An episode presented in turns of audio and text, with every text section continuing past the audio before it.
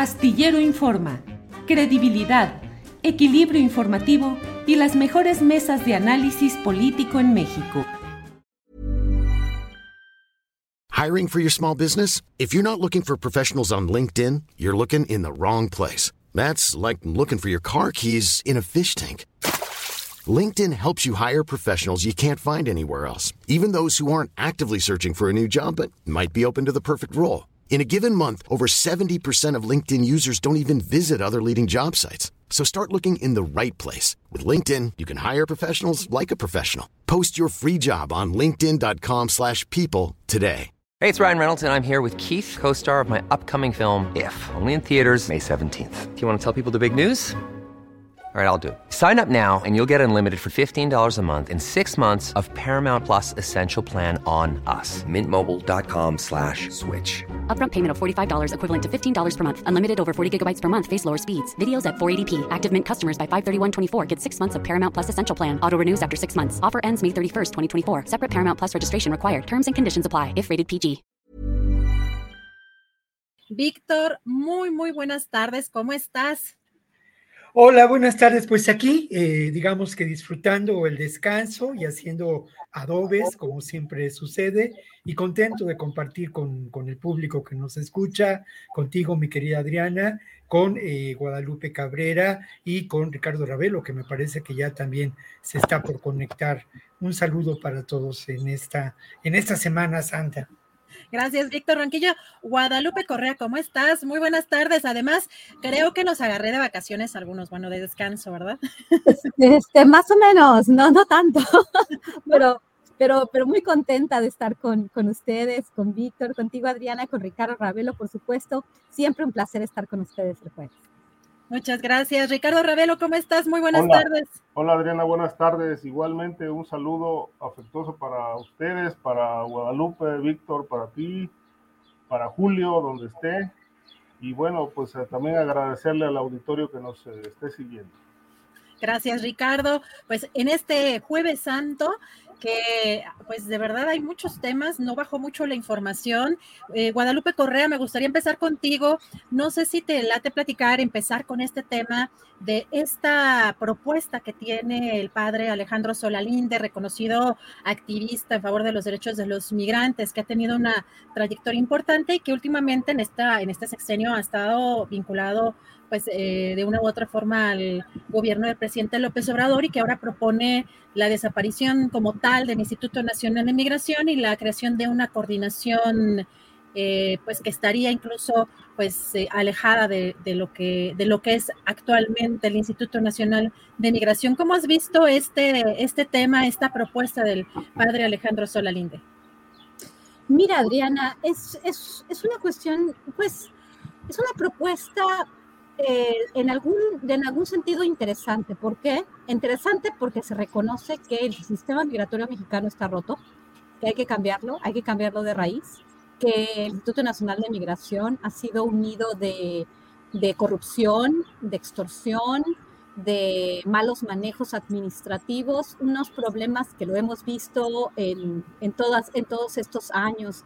Este, recuerdo desde la época calderonista, ¿no? Los, los, este, los trabajos y, bueno, todas las denuncias sobre el actuar del Instituto Nacional de Migración en todos sentidos. ¿no? no solamente estoy hablando de los agentes que están en tierra, pero también de las autoridades en los diferentes estados a, altos niveles. ¿no? Cecilia, el papel tan tremendo de Cecilia Romero eh, en, la, era calderonista, ¿no? después también durante, la, durante el periodo de Enrique Peña Nieto y ahora con eh, Andrés Manuel López Obrador. Creo que hubo muchas denuncias.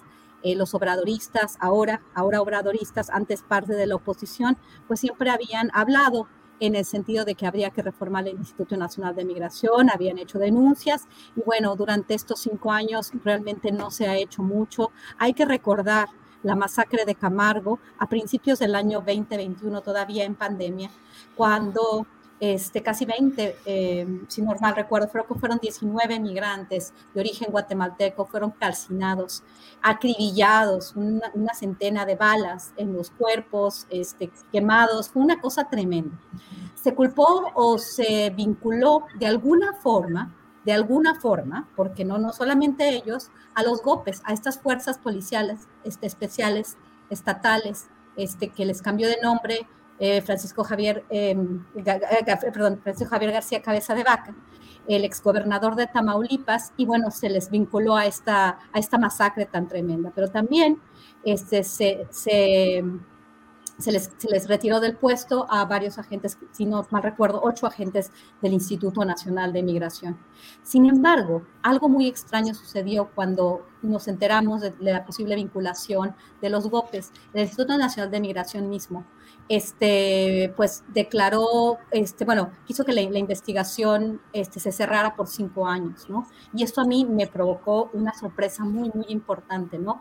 El, el este, pues el, cerrar esta investigación por cinco años, el reservarla por cinco años, pues fue tremendo. Luego, la, la, tragedia de Ciudad Juárez, que vuelve a abrir la herida, pero el número de reportes de extorsión, de la participación corrupta y tremenda de, de los agentes del Instituto Nacional de Migración, pues abren de nuevo esta, esta discusión. El padre Alejandro Solalinde ya había hablado de la creación de la Coordinación Nacional de Asuntos Migratorios y Extranjería. Este, pues, sin embargo, en este sentido, pues se reconoce la necesidad de hacer esta ley. Pero por el otro lado, se, este, se, mantiene la, el papel de los militares. Es, es, como una, de alguna forma sí se van a involucrar a varios miembros de la sociedad civil, este, el padre va a tener un, un papel supuestamente honorario en, en, este, en, este, en este sentido.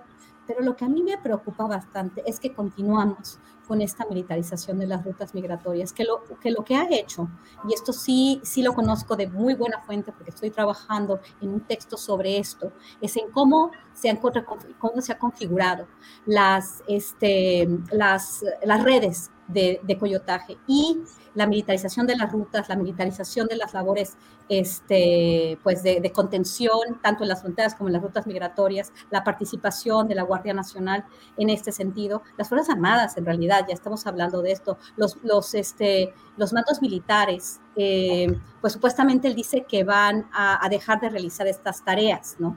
De realizar estas tareas.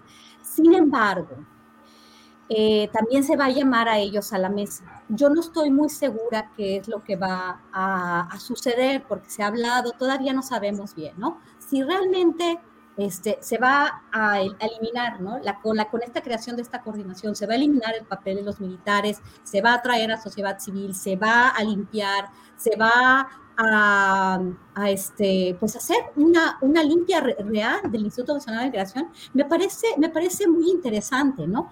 Sin embargo, sigue la Guardia Nacional y las Fuerzas Armadas, en los derechos humanos, la CONAPRED, todos ellos van a estar este, pues formando parte de esta coordinación. Ahí no estoy tan segura cómo va a funcionar, pero vamos a, vamos a ver, creo que el padre Solarinde tiene un trabajo importante, este, pero bueno, y él dice que los militares van a dejar de realizar estas tareas de la estrategia este, migrante, este, con las que ha estado él de alguna forma de acuerdo en estos últimos años y bueno, que han, que han hecho que se vuelvan tan sofisticadas estas redes de, coyotaje, ¿no? La militarización a, a, nivel global ha generado esta sofisticación de las redes de coyotaje y, este, y bueno, muchos de los peligros porque estas redes son muy sofisticadas y son descentralizadas, ¿no? Vamos a ver de qué se trata, pero sí, van a sentar a la mesa porque la coordinación, este, va a haber representación de iglesias, de academia, pero de Guardia Nacional y Fuerzas Armadas. No entiendo por qué siguen poniendo a la mesa a las Fuerzas Armadas y a la Guardia Nacional. ¿No van a tener papel o sí? Ahí es donde no estoy muy segura. Pero bueno, vamos a ver qué, cómo siguen y en realidad en qué termina esto y si realmente se va a hacer un esfuerzo ya a finales del gobierno. Gracias, Guadalupe. Víctor Ronquillo, te preguntaría, también hay un riesgo, porque estamos viendo un proceso pues eh, que quizá la victimización que le supone a Donald Trump estas acusaciones para repuntar o para volver a llegar a la presidencia y que eso empujaría fuertemente en el tema de los migrantes en México, pero también eh, si el papel de alguien como el padre Solalinde, eh, digamos que le quitaría un poco el peso de la mercancía o del botín político y económico en el caso de los migrantes, que así están vistos prácticamente eh, pues con esa, con esa finalidad, sí cambiaría ese ojo, ese, ese enfoque con, con esta participación del padre Solalinde. Bueno, a mí me parece que es un gesto de enorme relevancia el que después del acontecido en Ciudad Juárez se lleve a cabo una reunión entre Andrés Manuel López Obrador y Alejandro Solalinde. Me parece que es de enorme relevancia porque Solalinde representa eh, a las, eh, digamos, las acciones de las casas de migrantes, representa la defensa de los derechos de los migrantes por parte de un sinnúmero de casas del migrante, de organizaciones no gubernamentales que a lo largo de los años han mantenido una defensa de los derechos y una atención y acompañamiento a las personas migrantes. Creo que este gobierno, como lo decía la semana anterior, está obligado a cambiar su política migratoria, sobre todo eh, reclamar un espacio de auténtico humanismo ante lo que está ocurriendo por parte de las exigencias del gobierno de Estados Unidos y la violación al derecho internacional, al derecho de asilo. Creo, yo destacaría mucho, ya lo ha mencionado Guadalupe, pero yo quisiera ponderarlo, dos elementos muy importantes de lo declarado por Solalinde, ¿no? Solalinde de una manera o de otra dijo que se dejará de lado a los militares, que desaparecerá el Instituto Nacional de Migración. Enhorabuena si así ocurre, ¿no? Creo que eso es eh, eh, importantísimo llevarlo adelante, sobre todo en cuanto a la atención al perfil y a la definición de esa atención a los migrantes en lo que podemos considerar el suelo raso, la realidad del día a día de estas personas que migran de un empobrecido sur a en busca de una mejor vida al norte. Lo otro que destaco de lo declarado por Solalinde al salir de la reunión con López Obrador es que precisamente se dará espacio en esta reflexión, en esta coordinación y en estas acciones a este sector tan importante de las casas del migrante y las distintas organizaciones no gubernamentales, las universidades que se han ocupado de este tema, ¿no? Y creo que esto, eh, sin duda, son buenas noticias ahora y uh, es obvio que se afectarán enormes intereses, porque al final de cuentas, como lo señalaba Ricardo Ravelo la semana anterior, pues se ha conformado una verdadera mafia que opera en términos del tráfico de migrantes, de la trata de personas, no solamente al interior del Instituto Nacional de Migración, sino como parte de una estructura criminal que abarca diferentes espacios en los que están involucradas distintas instituciones de seguridad. Me parece muy importante retomar esta perspectiva. Yo me preguntaba, cuál era la labor de Francisco Garduño al frente del Instituto Nacional de Migración la semana pasada, sino el continuar, el llevar eh, adelante un proyecto de militarización de las fronteras que hacía un contraalmirante dirigiendo el Instituto Nacional de Migración en Ciudad Juárez o la delegación del Instituto Nacional de Migración. Esa es, eh, desde mi punto de vista, una realidad que eh, de alguna manera ahora es una exigencia de un gobierno que se asume como de izquierda y, progresista ante las políticas eh, que niegan el derecho a la migración por parte del gobierno de Estados Unidos y de otros gobiernos de lo que podíamos considerar el poderoso norte económico. Gracias, Víctor. Ricardo Ravelo, eh, ¿cómo ves tú esta propuesta del padre Alejandro Solalinde? ¿Es suficiente eh, lo que está proponiendo? es viable incluso, eh, por ejemplo, en términos de pues cómo está el país con la presencia de las Fuerzas Armadas, que no tenga esta, eh, pues esta, esta coordinación, no tenga la presencia de, elementos de las Fuerzas Armadas, o por dónde ves este, este tema, esta propuesta del padre. Mira, eh, de entrada podría decir que este, suena, suena interesante, pero todavía falta que el ejército lo acepte, lo asume, sobre todo por el poder que ha, mostrado la milicia en este sexenio. Es decir, dejarlos fuera de, ese negocio, pues yo creo que no va a ser tan fácil, porque están implicados. Eh, es muy romántica la postura del padre Solalinde. En realidad, eh, pues no cuestiono su, su función en, esa tarea ahora de, anunciar la desaparición del Instituto Nacional de Migración y dar pie a la creación de la Coordinación eh, Nacional de Asuntos Migra Migratorios y Extranjería. Este, ¿Qué podría ganar el, el, el sector, el, el, área de asuntos migratorios con el padre Solalín? Yo creo que ganaría quizá un elemento que se ha extraviado en los últimos años, que es la parte humana. Este, este manejo del tema migratorio eh, ha resultado ser un, un, tema totalmente deshumanizado.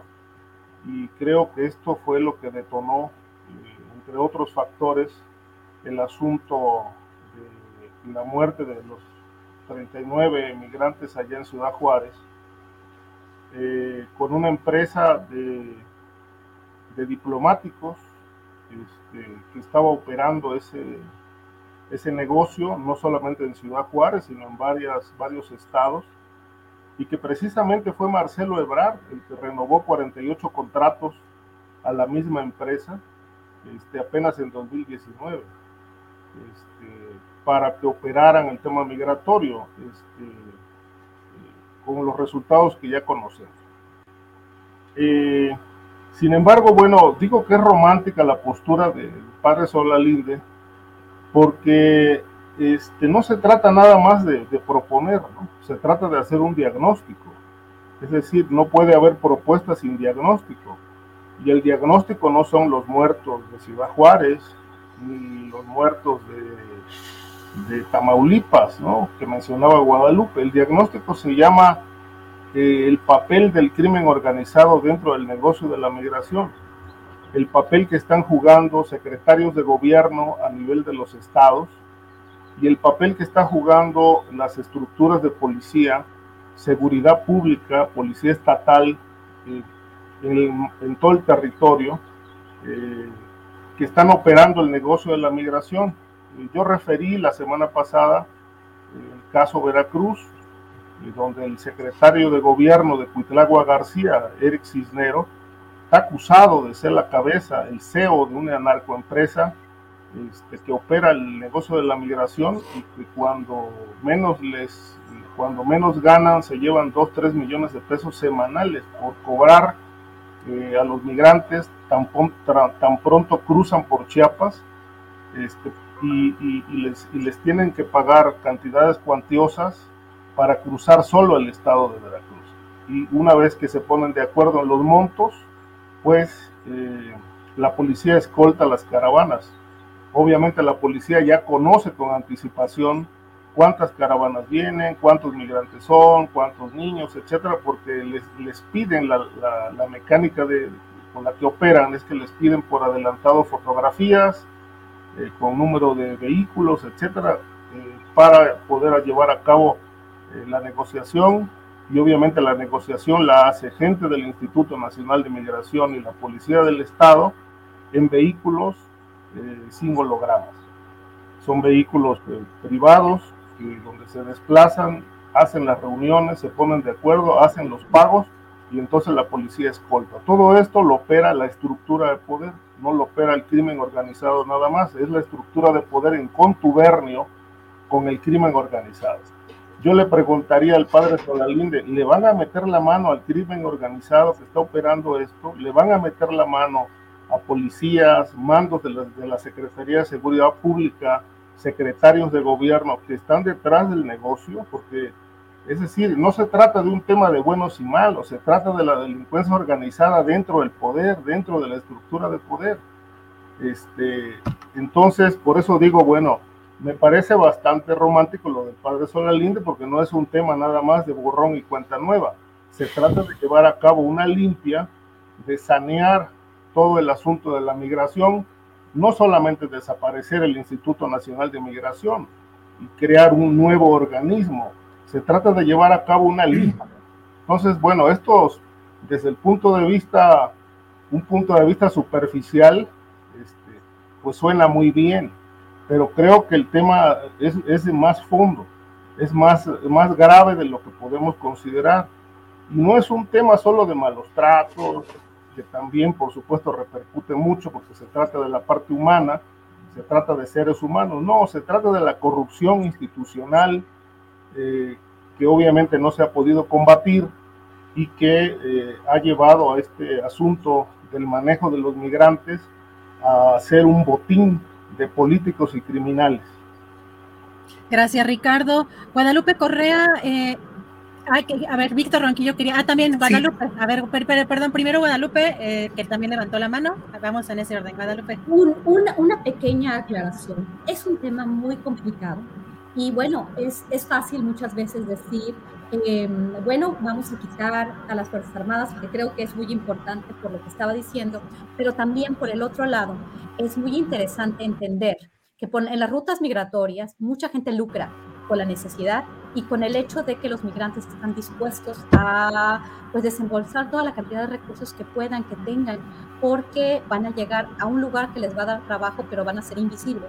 Entonces, por un lado, creo que las casas de migrantes han hecho un gran trabajo, pero también hay actores muy este, oscuros que han lucrado con estos personajes. Algunos organizadores de caravanas que han puesto a los migrantes en gran peligro y hay un, un tema muy complejo este, en, cuestión de organización. También tenemos que tomar esto en cuenta. Creo que el Estado de Derecho, la, el, realmente la lucha contra la impunidad, que en México desafortunadamente todavía tenemos una debilidad en el marco institucional muy importante, grados de impunidad muy, muy, muy, muy grandes. Y entonces, por, por más que se trate de reformular, si no resolvemos los problemas de raíz institucionales de Estado de Derecho, vamos a continuar promoviendo que ahora no van a ser los agentes del Instituto Nacional de Migración, pero van a ser los actores que participen dentro de las rutas migrantes, inclusive algunos malos actores que se infiltren en las redes de apoyo a los migrantes. Gracias, Guadalupe. Ahora sí, Víctor Ronquillo, querías decir algo. Bueno, lo primero es que a mí me parece que considerar la posición de Alejandro Solalinde como una persona ingenua, más que romántica, el romanticismo sería otra cosa, como una persona ingenua es francamente desconocer lo que ha sido la labor no solamente de Solalinde, sino de todas estas instituciones, las casas del migrante, diferentes organizaciones no gubernamentales, universidades, muchos periodistas que nos hemos involucrado a fondo en este tema. Y si algo hemos logrado, y perdón que hable en plural, a lo largo de décadas y décadas de trabajo, es precisamente tener un diagnóstico muy claro de lo que ocurre. Esto que dice Ricardo no es nuevo, lo conocemos desde hace años, sabemos cómo operan. El tema ha sido que no ha existido una voluntad política para acabar con, esta, con este elemento fundamental de la economía del delito en este país. Y no ha sido posible hacerlo precisamente porque existen complicidades que se extienden del poder criminal al poder político, que se confunden. No hay la menor duda, pero creo que en este momento y ante las circunstancias, la única opción que existe es precisamente la de transformar esta realidad y buscar una nueva realidad en términos del manejo de la, de la realidad migratoria a partir precisamente del diagnóstico, de la experiencia, de la práctica amorosa de muchas de las personas que se encuentran en la casa del migrante. Solalinde, por otra parte, si hay alguien que ha enfrentado a estas redes de corrupción terribles, a estas mafias, criminales ligadas al poder político en Veracruz es Olalinde. Fue perseguido, fue amenazado. Ah, hubo intentos de prenderle fuego a la casa del migrante que él dirigía. Entonces, creo que resulta muy cómodo y muy sencillo colocarse en una posición de decir, bueno, pues hay buena voluntad. Y pues hay muy buena voluntad y hay voluntad política, porque al final de cuentas, hay una exigencia y un reto, otro más, para un gobierno que asume posiciones de, izquierda y progresistas. Así es, y precisamente de eso se trata, ¿no? Y yo, pues obviamente, me siento parte de quienes a lo largo de décadas hemos luchado no solamente por denunciar los abusos, esos ya los conocemos, sino por realizar ese diagnóstico profundo que menciona Ricardo y que ese ya no es noticia. La noticia es que ahora existe la voluntad política para transformarlo. Gracias, Víctor. Ricardo Ravelo, ¿quieres responder? Sí, yo nada más digo, diría lo siguiente, es decir, eh, de esa transformación no ha hablado el padre Solalinde, es decir, de que van a actuar. Perdón, claro que sí, precisamente dejó de lado al ejército. Eso no Mencionó que iba a dejar de lado al ejército. Eso no depende del padre Solalinde, depende de López Obrador. también que se, iba a, que se iba a llevar adelante el trabajo y la experiencia de las casas del migrante. Hay que leer las declaraciones voy para allá, pero con un presidente que ha mostrado poca voluntad política frente al crimen organizado, pues la verdad es que yo pongo en tela de eso, eso, eso, eso, es, eso que estás diciendo no lo, lo puedes sostener, Ricardo. Y lo otro, ahí están los hechos. Ahí está Sinaloa, ahí está el Mayo Zambada, impunes. ¿Por qué no van por ellos? ¿Cuáles hechos?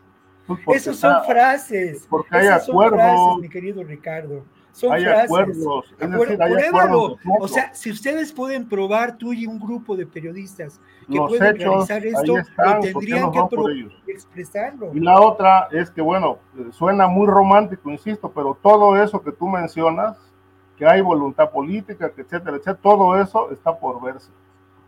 Pues sí, precisamente está por verse porque se acaba de iniciar. Y lo otro, yo se lo he dicho a otros colegas, mi querido Ricardo, si ustedes tienen elementos de prueba de que, de que existe un arreglo político entre el gobierno de López Obrador y el propio López Obrador con el Mayo Zambada, con el cártel de Sinaloa, ¿por qué no lo prueban? ¿Por qué no construimos una plataforma donde nos involucremos diferentes periodistas y presentemos estos hechos para que ustedes no corran riesgo? Si no tienen esas pruebas, simplemente es eh, continuar con una mentira que favorece a esos intereses que mantienen precisamente en la oscuridad a estas fuerzas y que obtienen un enorme beneficio económico y que crean de una manera o de otra ingobernabilidad y falsas versiones en los medios de comunicación. Mi querido Víctor, yo nada más te diría que las evidencias no se prueban. ¿A cuáles? ¿Dónde están las evidencias? ¿Dónde están las evidencias, Ricardo? Bueno, yo, creo que tendrías que ir al, oculista a cambiar. A ver, a ver, ¿dónde están? Dime una evidencia que haya saludado a la mamá del. La impunidad, ahí está la impunidad. ¿Cuál? A ver. La impunidad. ¿La impunidad en qué ámbito? La impunidad, en qué ámbito? Es un discurso, los grupos criminales. Es un discurso, es un discurso. No es discurso, son hechos. Hay que ver los datos. Hay que Obviamente hay una exigencia de transformar la realidad en términos de bueno ya vamos a cinco años mira, vamos a cinco años pero hay una disminución en los homicidios dolosos. No hay nada de eso. claro que sí ahí están los datos. Revisa los datos antes de emitir este tipo de aseveraciones. remite los datos. hay además una atención a municipios prioritarios que ha disminuido la, la la delincuencia y que ha golpeado a esa economía del delito. El, mejor ejemplo de lo que ocurre, el mejor ejemplo de lo que ocurre son precisamente algunos de esos municipios prioritarios en el norte del país, en el sur y en la Ciudad de México. Ahí está el cobro de pito en todos los municipios del país. En todos los municipios del país. En todos los municipios del país.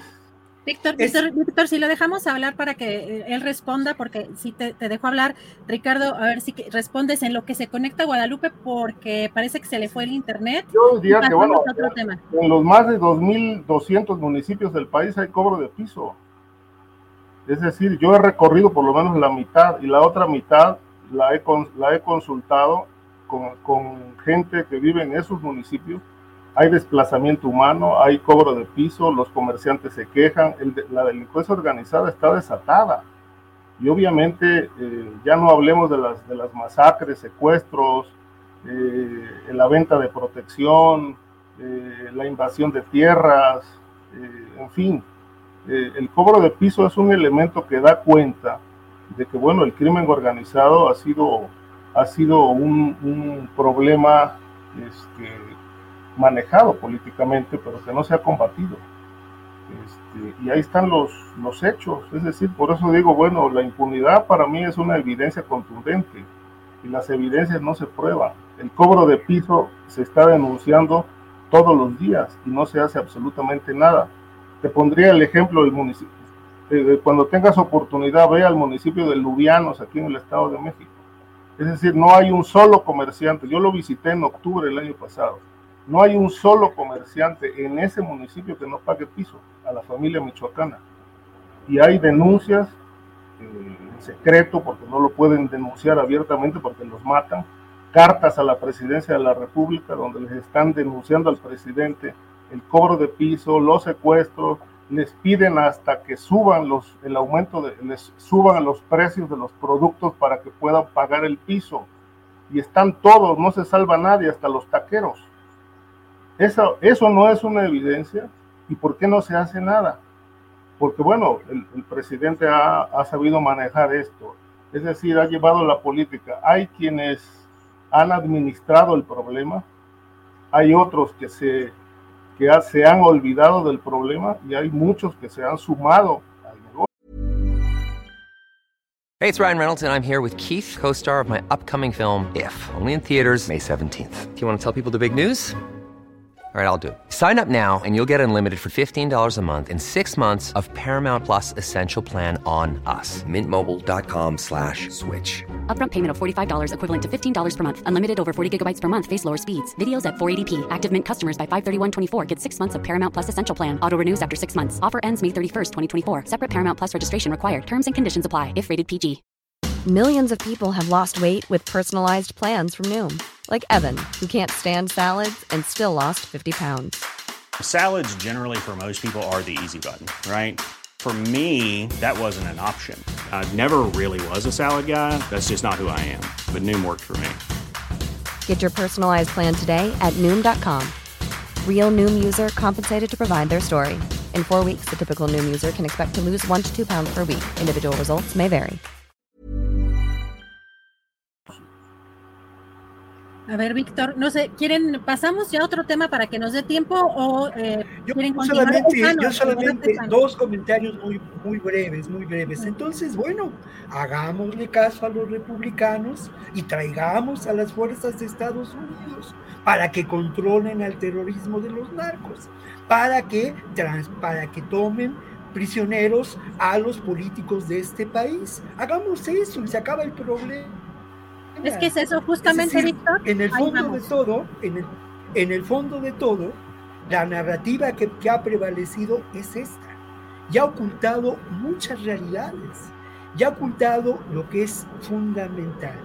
En este gobierno ha habido un cambio de paradigma en relación a la guerra del narco, un hecho fundamental y político. Ha también cambiado, sin duda, la estrategia de seguridad. Y yo insisto, habría que revisar las estadísticas de homicidio doloso, de la propia extorsión, y habría que preguntarse verdaderamente y con toda seriedad si el crimen organizado mantiene el control territorial de este país, si hay muestras verdaderas de ingobernabilidad. Lo otro es esa narrativa que conviene a esos intereses, intereses que quisieran mantener la guerra del narco y legitimar la violencia y legitimar esa estructura de seguridad para control territorial que beneficia a nuevas es- expresiones del imperialismo no solamente en Latinoamérica, sino en todo el mundo. Hay una cuestión ahí, yo diría nada más que más allá de estadísticas y más allá de narrativas, que no se me hacen más que poses, yo creo que como periodistas tenemos que partir de hechos. Y yo no hablo de estadísticas ni hablo de narrativas, hablo de hechos, datos. ¿Dónde están? ¿Dónde están? Si Ahí los están, tienes los acabo de sobre la mesa, si los los tienes acabo sobre de la mencionar. mesa, y que- exhibamos entonces el contubernio y la Hay que complicidad recorrer, de este que gobierno con el, con el crimen organizado. Hay que ir al lugar de los ¿Dónde hechos. están? O sea, Bueno. desde el escritorio no se puede hacer nada. Bueno, vamos a pasar a otro tema que está muy vinculado a esto que ya estaba exponiendo Héctor Ronquillo y les recuerdo que esta es una mesa de análisis y pues está bien el debate, pero dejemos eh, también escuchar a, las partes. pues comentar también el tema del fentanilo, lo que está pasando justamente con esta narrativa o esta, este discurso de Estados Unidos intervencionista eh, de nombrar a los cárteles de la droga como eh, organismos terroristas empujados por conservadores, por em, senadores republicanos y también al propio presidente que ya involucra un tercer actor que sería China, cuando le piden una carta hace unos días al presidente de China que le ayude para detener ese tráfico ilegal de fentanilo de China a México y también expone la presión que tiene Estados Unidos en este tema intervencionista y que hoy tenemos ya una respuesta por parte de China donde pues por un lado dice que pues China no tiene nada que ver con este tráfico ilegal de fentanilo, que México no le ha notificado ninguna incautación de esta sustancia procedente de China.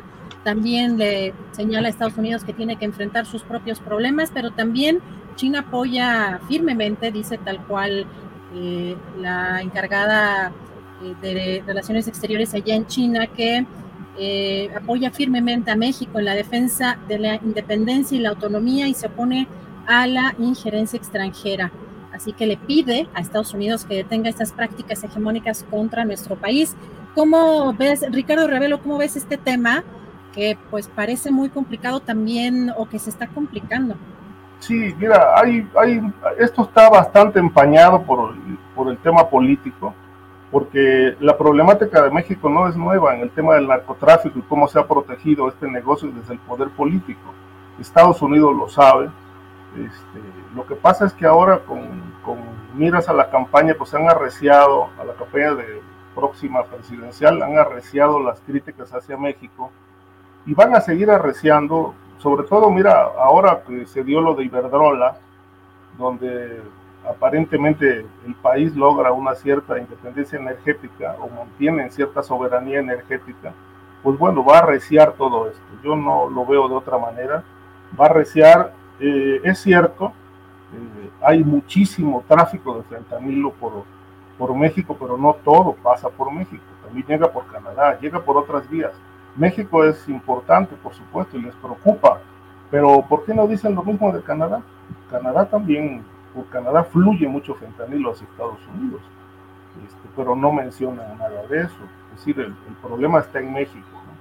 Y la otra es que a mí me pareció interesante lo que dijo el presidente con las preguntas. ¿Quién distribuye el fentanilo en Estados Unidos? Y Graham no, no respondió, o no ha respondido hasta ahora. Fueron a despotricar al Congreso. Eh, Blinken también se metió en este asunto, eh, afirmando que en efecto los territorios están tomados. Yo creo que, que no, no están desprovistos de razón. O sea, sí hay territorios tomados, es cierto si hay control del crimen organizado en municipios, como lo mencioné hace un momento. Es decir, este, esto lo conoce el presidente. Yo, he, yo he platicado con gente cercana a él y el presidente está consciente de esto, pero no se ha atrevido a reconocerlo. El único que se atrevió a reconocerlo en noviembre del año pasado fue el secretario de Gobernación durante una, una eh, comparecencia o charla que tuvo en el Congreso de Coahuila, donde aceptó, y es el único funcionario que abiertamente ha aceptado, después cambió el discurso, ¿no? pero en ese momento aceptó que en efecto el Estado había fallado y que tenía una cuenta pendiente con la sociedad, y se trataba precisamente de este tema, del control territorial que ejercen grupos criminales eh, en buena parte del territorio. No habló de todo el territorio, según él, pero buena parte del territorio, dijo, sí está, está bastante controlado por el crimen organizado. Ahora, el asunto del fentanilo, este, eh, tampoco se conoce hasta hoy realmente porque Estados Unidos no ha abierto esa información, pero bueno, desde México es posible saberlo cómo se distribuye. Es decir, es, un tema que, más allá de, la polémica, más allá de que se use como, como un, un, elemento de confrontación, yo creo que si ambas partes asumen y aceptan sus debilidades en este sentido y sus fortalezas, creo que se pudiera establecer una, una amplia y, buena estrategia de cooperación para enfrentar el tema. Pero, eh, por un lado, López Obrador no reconoce que haya territorios tomados y los estadounidenses tampoco asumen su realidad tan cruenta, tan difícil desde el punto de vista humano con el grave problema de la, del consumo de drogas. Entonces, eh, mientras esas posturas no se flexibilicen y no se reconozcan realidades, pues yo veo muy, bastante difícil una cooperación. Y creo que, sí, que primero tendrá que pasar todo el proceso electoral, todo el proceso político, para poder, para que esas aguas se vayan asentando y ver con más claridad hacia dónde puede ir una política pública eh, frente al fentanilo, eh, digamos que sustentada, soportada por las propuestas de ambas partes, este, porque en ambos países hay problemas. Es decir, tan es cierto que en México los territorios están tomados, como también es cierto que en Estados Unidos hay grupos criminales gringos operando la distribución, el trasiego para que esta droga llegue a los consumidores. Gracias, Ricardo Ravelo. Víctor Ronquillo, tu opinión sobre este tema. Bueno, lo primero que quisiera es eh, que nuestra audiencia reflexionara un poco sobre qué representa a Lindsey Graham, este senador republicano, ¿no? ¿A qué intereses representa? Creo que eso lo tenemos que tener claro. Luego, sí hubo algunas de las respuestas de Lindsey Graham, se dio a conocer desde la semana pasada vía su cuenta de Twitter, y es curioso, ¿no? Él insiste en este tema de los territorios tomados y habla de Tamaulipas, de Sinaloa, de Guerrero y Michoacán. De manera singular no habla de ninguna, eh, digamos, eh, ciudad de Zacatecas o región de Zacatecas o alguna zona fronteriza del sur. Eh, el Comando Norte hablaba del 35%, creo, del territorio tomado por el crimen organizado.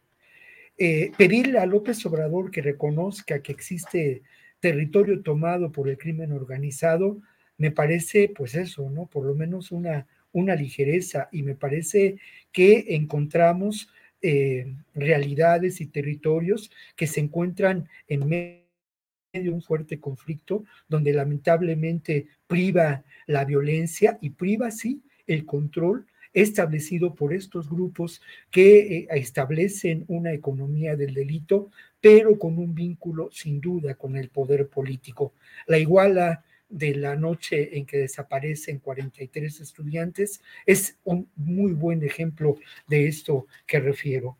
Luego lo otro que, que menciona a la pregunta que le hace López Obrador de quién opera el, tráfico de drogas en Estados Unidos, Lindsey Graham dice que son los cárteles mexicanos y que eh, se les está persiguiendo, ¿no? Y antes de ir a la respuesta que el gobierno mexicano da a, a esta respuesta, yo quiero citar lo que Lindsey Graham dice, que es eh, pues ya parte de un discurso que conocemos, parte de un discurso que se da en el ámbito de las elecciones, pero es también parte de un discurso que sí nos debe eh, mm, a nosotros preocupar, sobre todo por el momento histórico en el que nos encontramos y por las transformaciones que más allá de lo que pueda decirse, se han logrado en distintos ámbitos en los últimos años en este país. Dice Lindsey Graham, si no cambia sus políticas, le dice a López Obrador, tomaremos el asunto en nuestras propias manos. Y luego dice, quiero trabajar con ustedes como lo hicimos en Colombia, ¿no? Eh, lidiando con el problema de la cocaína. Pues hay que recordar la iniciativa Mérida y el Plan Colombia, ¿no? Que es a lo que, a lo que se refiere. Es curioso, eh, a los, al día siguiente responde eh, el canciller Ebrard sobre eh, el número de personas que han sido detenidas en Estados Unidos acusadas de narcotráfico en los últimos años. Y refiere un dato que es muy importante. Dice que el 86% son ciudadanos estadounidenses. claro, existe una enorme desinformación, todo un discurso construido, toda una narrativa que significa precisamente el ofrecer solamente una versión de los hechos, el casarse con ella y a partir de ello seguir adelante sin una comprensión de fondo del problema, ¿no? Ahora, lo otro, a mí me parece absurdo, francamente, que no exista info, que no exista la información en nuestro país de lo que López Obrador le pide a China. ¿Cómo no puede haber información sobre los, eh, las importaciones de fentanilo, sobre los puertos a los que llega? Es decir, porque al final de cuentas el fentanilo es una sustancia de uso médico y le, y le pide López Obrador, según lo que yo entiendo en esa carta, que se informe a ello. A mí me parece que más bien, y hay una respuesta, pues me parece que inteligente en términos políticos de China, eh, a, esta posición donde López Obrador pues un poco coquetea con que también es un asunto de China y que entonces se están involucrando ya a las dos potencias que además dirimen otros muchos asuntos económicos y políticos. La posición de China, bueno, eso es un problema de Estados Unidos y de ustedes, lo cual me parece, me parece que tiene razón. Ahora, solamente recordar cómo detrás de eh, el gran negocio del fentanilo, está el, el, gran negocio de no solamente del tráfico de drogas, sino de las sustancias médicas autorizadas. Hay una serie de televisión impresionantemente bien hecha que se llama Dopsic, que refiere precisamente este tramado entre el capitalismo y el negocio de la salud. Es una serie que, que se encuentra todavía por ahí en las plataformas y que habla de cómo se popularizó el Oxycontin, que es el antecedente de esta terrible realidad. Solamente en el año de, de abril de 2020, abril de 2021, víctimas de sobredosis de oxicotín murieron en Estados Unidos 100 mil personas. Obviamente no solamente jóvenes y no solamente es un problema que tenga que ver con la juventud, es este tramado terrible del capitalismo, la industria farmacéutica y algo que es muy importante que quiero señalar, de una manera o de otra, las eh, sustancias opiáceas, eh, eh, este oxicodín, el propio fentanilo, la heroína, pues pueden resumirse con un criterio quizá un poco conservador, pero pueden definirse como drogas de la felicidad. Gracias, Víctor. Yo quisiera pues, abordar ya el tema de García Luna, porque estamos ya unos 10 minutitos, creo que Guadalupe Correa no alcanzó a conectarse, se me hace que en donde está eh, se le fue el internet eh, definitivamente, pero eh, Ricardo, sobre este tema de García Luna y la posibilidad de que tenga un, digamos, a la mano un nuevo, eh, pues, un nuevo recurso para, eh, pues, probar, no sé si su inocencia o tener pruebas, en, en este caso, para librar esta sentencia que estaría próxima. ¿Cómo ves este tema de García Luna en Estados Unidos y, pues, estos recursos que están poniendo el abogado, los abogados de Castro? Sí, pues también está por verse. Yo no sé si sea un recurso dilatorio para pues, retrasar, no le veo el sentido, pero a veces los abogados actúan así, o realmente hay eh, materia, es decir, hay elementos para poder revertir el juicio y que se haga otro juicio, que es lo que, según entiendo, es la tirada del abogado de García Luna, que se anule el actual y se abra otro.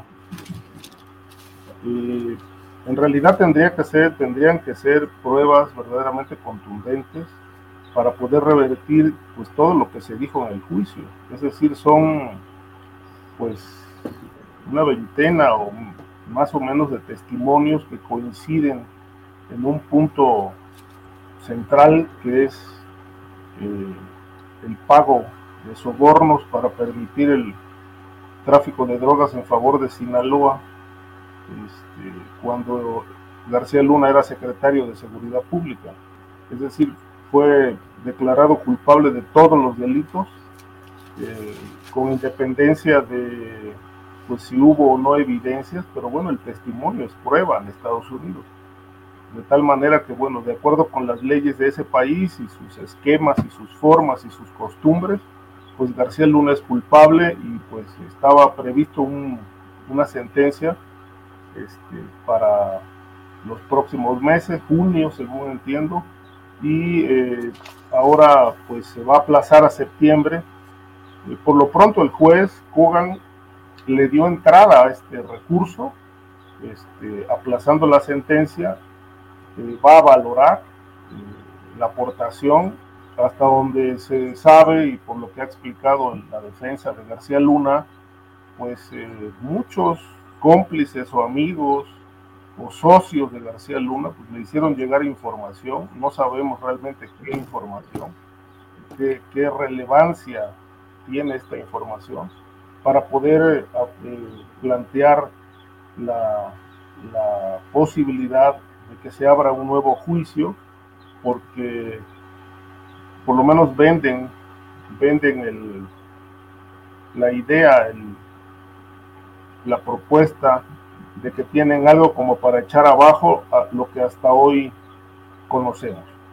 Eh, yo lo pongo en tela de dudas, pero yo considero que a García Luna no le queda otro camino más que acogerse a un programa de testigo colaborador y tratar de reducir la pena que le imponga, que pueden ser 20 años o puede ser una cadena perpetua. Pero bueno, está por verse de qué tamaño son las evidencias que va a presentar y si realmente con esto es suficiente como para anular el juicio actual y abrir otro. En realidad esto, en la historia, en la historia legal de Estados Unidos, esto ha ocurrido muy poco. Creo que son seis casos en muchos años. Y este juez que le tocó a, a García Luna, Brian Coogan, pues no es de los más humanos, ni es de los más flexibles. Es un juez considerado dentro del poder judicial estadounidense como de los más duros, inquebrantables, por lo menos esa es la, la característica que se le atribuye eh, en su biografía, en su haber como juzgador. Entonces no está fácil, o sea, no está fácil y además es un juez que en su historia no tiene antecedentes de haber anulado juicios para abrir otros, como pretende ahora eh, la defensa de García Luna. De tal suerte que, bueno, pues creo que ya despertó mucha curiosidad también ver, saber, conocer eh, qué pruebas va a presentar y si, le, y si le va a alcanzar para echar abajo esta, este juicio que lo terminó, condena, lo terminó condenando. Gracias, Ricardo. Víctor Ronquillo, ¿cómo ves este tema? ¿Encontrará algún recurso para dilatar de manera importante la sentencia y cómo ves tú este tema? Bueno, creo que lo primero que habría que señalar es que en Estados Unidos la opinión pública, lo mismo que en México, eh, nos preguntamos, ¿no? ¿Hasta dónde las agencias de inteligencia de Estados Unidos, las agencias de seguridad, sabían del actuar de García Luna y por qué lo permitieron? Eso me parece un tema nodal en este momento, ¿no? Lo otro tiene que ver, y bueno, que es un tema que además políticamente también fue expresado por diferentes integrantes del Partido Republicano en su momento. Lo otro es que en, la petición que se hace por parte de la defensa García Luna, se habla de que tienen ellos nuevos testimonios de exagentes del orden. Incluso así lo manejan, ¿eh? exagentes del orden, eh, de una manera muy general obviamente estableciendo que es lo mismo el policía que el agente de la DEA, el, el alto funcionario de un organismo de inteligencia. Y el gran tema, y hacia donde se alude, es eh, si García Luna pudo haber actuado eh, con la ah, autorización de manera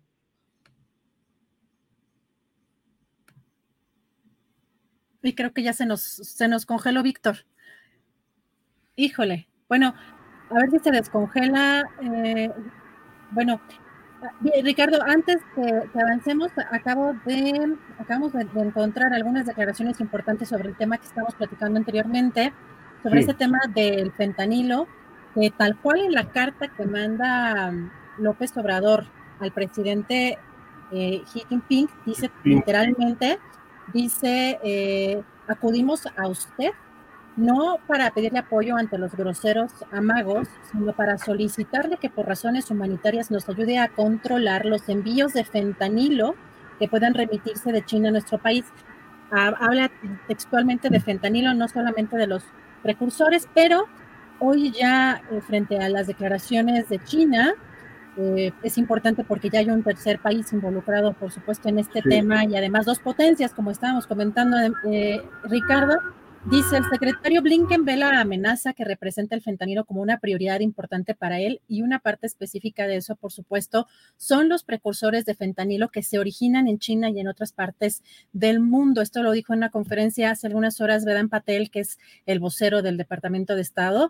Eh, así que pues eh, parece que sí también están causando ya reacciones. No sé si quieres comentar algo sobre este tema. Sí, yo retomar un punto que dijo Víctor que me pareció interesante. Este, ¿Por qué la carta china? Es decir, cuando la información eh, sobre las importaciones de fentanilo se, conoce, se tiene en México.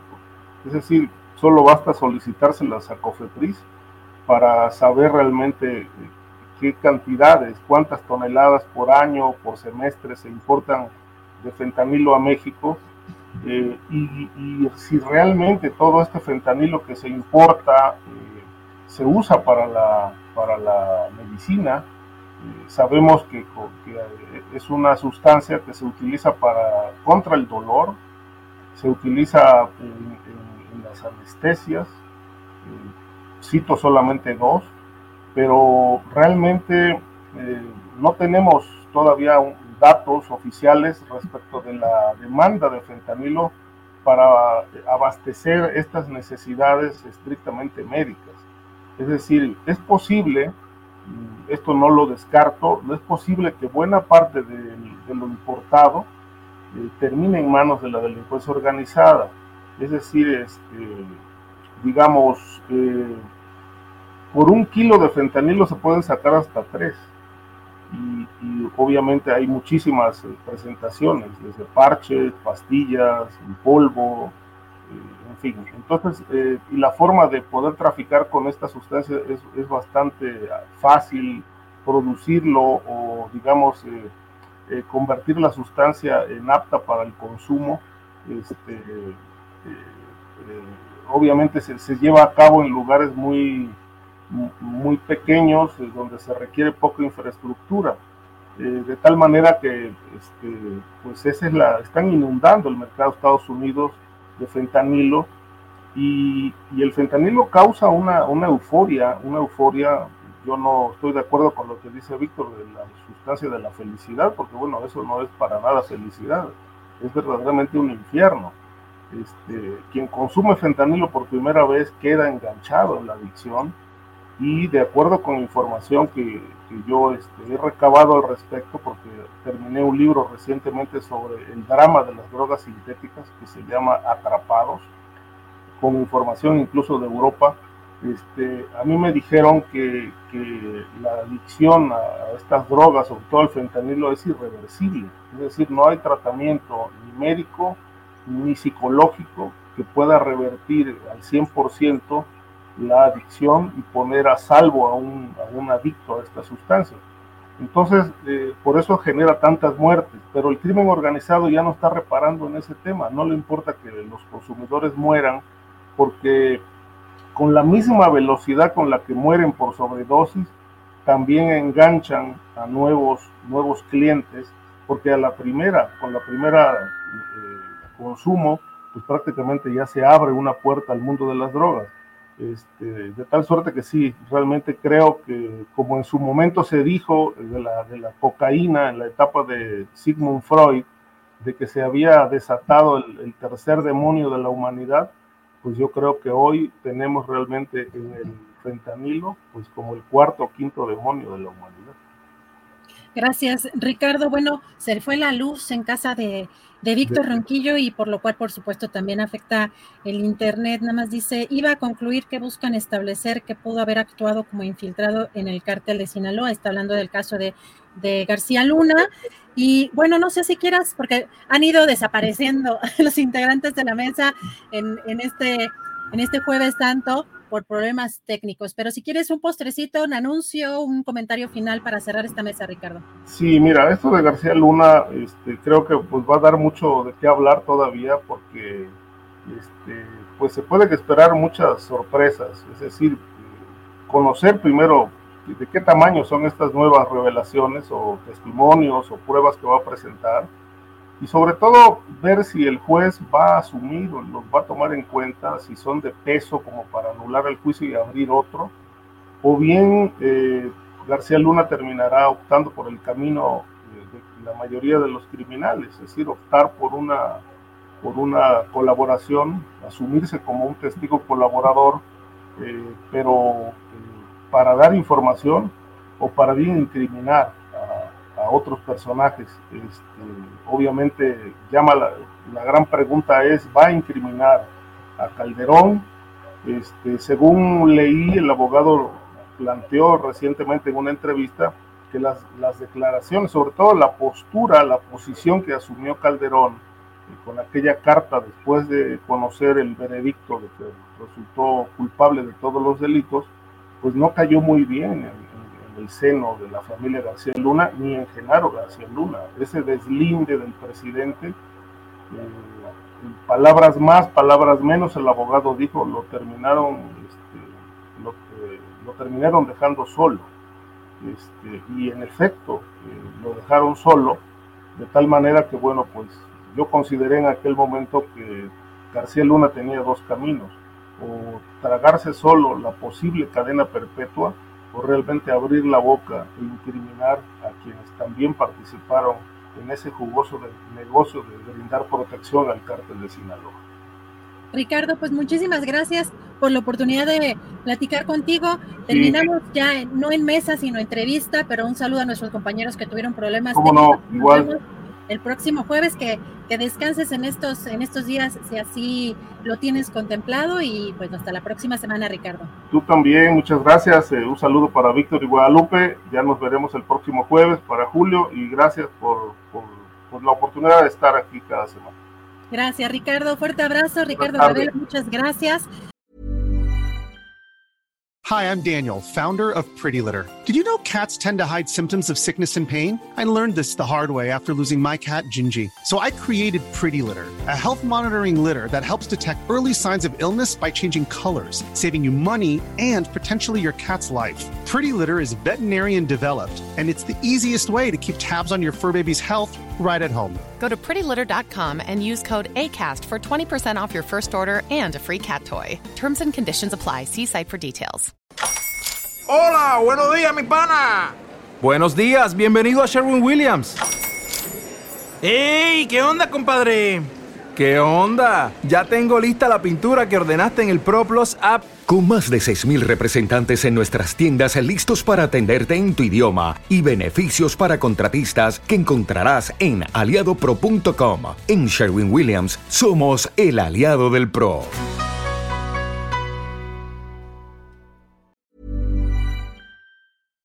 Para que te enteres del próximo noticiero, suscríbete y dale follow en Apple Spotify, Amazon Music, Google o donde sea que escuches podcast. Te invitamos a visitar nuestra página julioastillero.com.